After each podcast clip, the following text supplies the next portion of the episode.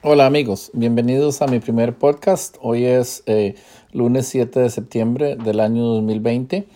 Faltan eh, un poco menos de dos meses para las elecciones acá en los Estados Unidos. Hoy estamos disfrutando del feriado de Labor Day acá en el estado de Minnesota, un día lluvioso y un poco frío con la temperatura alrededor de los 50 grados eh, Fahrenheit. Em, hoy quería hablar de un tema básico que es el colegio electoral o el Electoral College.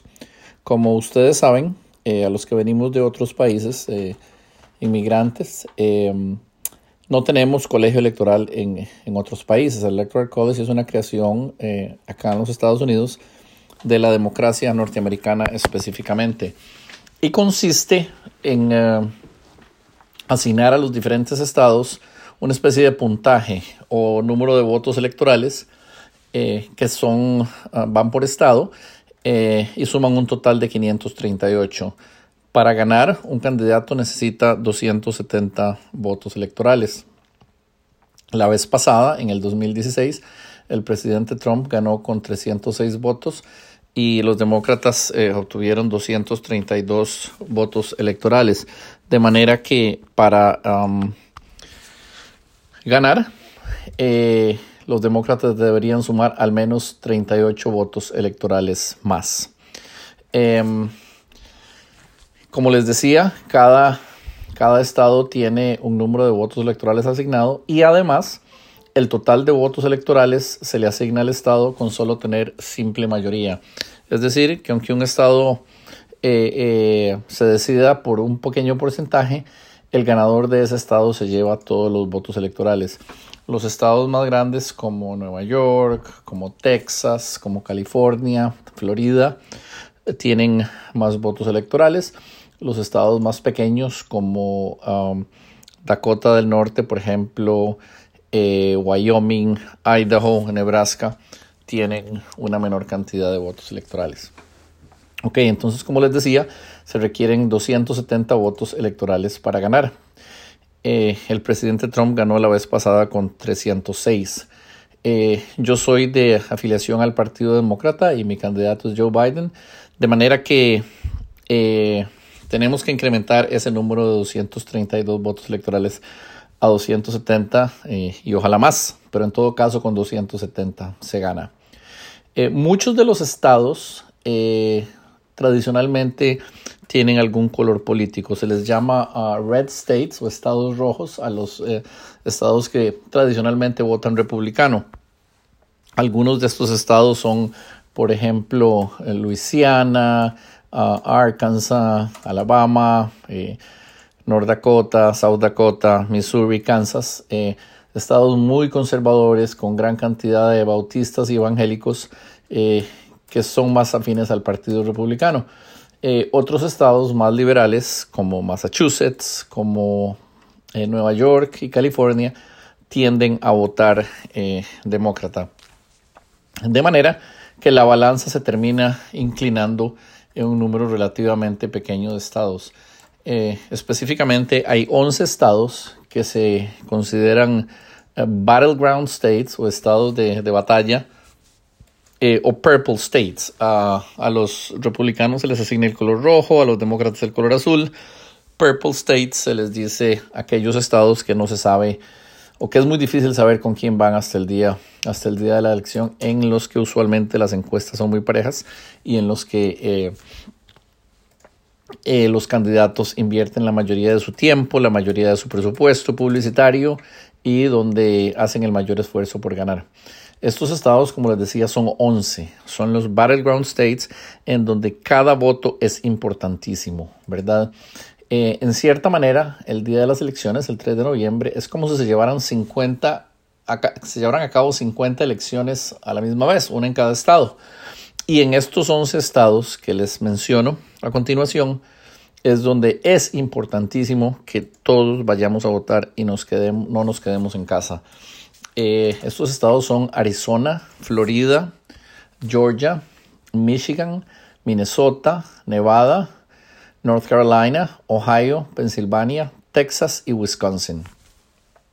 La vez pasada, el presidente Trump ganó los estados de Florida, Michigan, Pensilvania y Wisconsin por menos del 1%. Los ganó por eh, fracciones mínimas. Es decir, que con un poquito de esfuerzo en esos estados eh, se hubiera logrado un resultado diferente. Por un con un poquito de esfuerzo por parte de los demócratas, en esos estados se hubiera logrado un resultado diferente. en cuanto a los estados, que les, los 11 estados que les leí, que están muy, muy parejos, los Battleground States. Al día de hoy, eh, los siguientes son los resultados de una consolidación de encuestas eh, que realiza el sitio de internet 538, en donde ellos eh, sopesan todas las encuestas que se realizan a nivel de estado y en las que otorgan diferentes resultados y como les decía, muy, muy apretados. En el caso específicamente de Arizona, al día de hoy, Joe Biden tiene una ventaja de 4.6%. En el estado de la Florida, una ventaja del 2.7%. En Georgia, el presidente Trump tiene una ventaja de 1.5%. En Michigan, Joe Biden 6.7%, en Minnesota 6.2%, en Nevada 6.4% y en North Carolina 1.8%. En Ohio, el presidente Trump tiene una ventaja de casi dos puntos, de 1.9. En Pensilvania, Joe Biden una ventaja de 4.5%. En Texas, Trump una ventaja del 1%. Y en Wisconsin, eh, Biden una ventaja del 7.2%. A como están las cosas eh, en este momento, si las elecciones fueran hoy y si estos resultados fueran veraces, Biden obtendría eh, arriba de los 270 votos electorales requeridos para ganar. De manera que es muy, muy importante que todos salgamos a votar, que nos eh, estemos seguros que la abuelita, que la tía, que el primo, en el tanto tengan la ciudadanía norteamericana, se registren y se inscriban para votar. Este quería iniciar mis podcasts explicando del Electoral College porque es algo que no es usual en nuestros países. Y una de las cosas que queremos hacer es en cada uno de los podcasts vamos a entrevistar a una persona. Eh, empezando en el próximo episodio. Este, el día de hoy, como les decía, es un día muy lluvioso aquí en el estado de Minnesota y no vamos a tener la oportunidad de salir a la calle, pero eh, posteriormente, posteriormente lo estaremos haciendo. Queremos escuchar del elector qué cosas son importantes para ellos, qué los eh, eh, llevan a votar por uno u otro candidato. yo personalmente pienso que es importantísimo que Biden gane la presidencia. Me parece que el presidente Trump es una amenaza para la democracia como tal más allá de que uno simpatice con políticas eh, conservadoras o liberales, me parece que el presidente Trump está jugando con fuego en términos de democracia. Eh, sus en sus declaraciones ha deslegitimizado el proceso electoral, ha dicho que la única manera en que puede perder es eh, con un hoax, o sea, con un fraude, o si las elecciones están rigged, o sea, arregladas ha tratado de incentivar a sus votantes a que voten dos veces, lo dijo la semana pasada en Charlotte, North Carolina. Eh, ha contribuido en la inscripción de candidatos terceros, en el caso de eh, Kanye West, en algunos estados, con el objeto de dividir el voto afroamericano, que como todos sabemos tiende a votar demócrata. En fin, eh, creo que hay suficientes muestras de que el presidente Trump es una amenaza para la democracia. Entonces yo quiero pedirles a todos los que escuchen esto que hablen con sus amigos, que hablen con sus conocidos, que se registren para votar y que lo hagan el día 3 de noviembre. Se puede hacer por correo también, pero mi preferencia es hacerlo personalmente. Es la manera de cerciorarse que el voto llega, que el voto es contado eh, en la misma noche de las elecciones y me parece que eso es, eso es muy importante.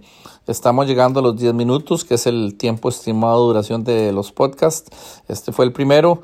Eh, poco a poco vamos a ir eh, tocando otros temas y espero les haya gustado. Muchas gracias y que tengan un buena, una buena semana.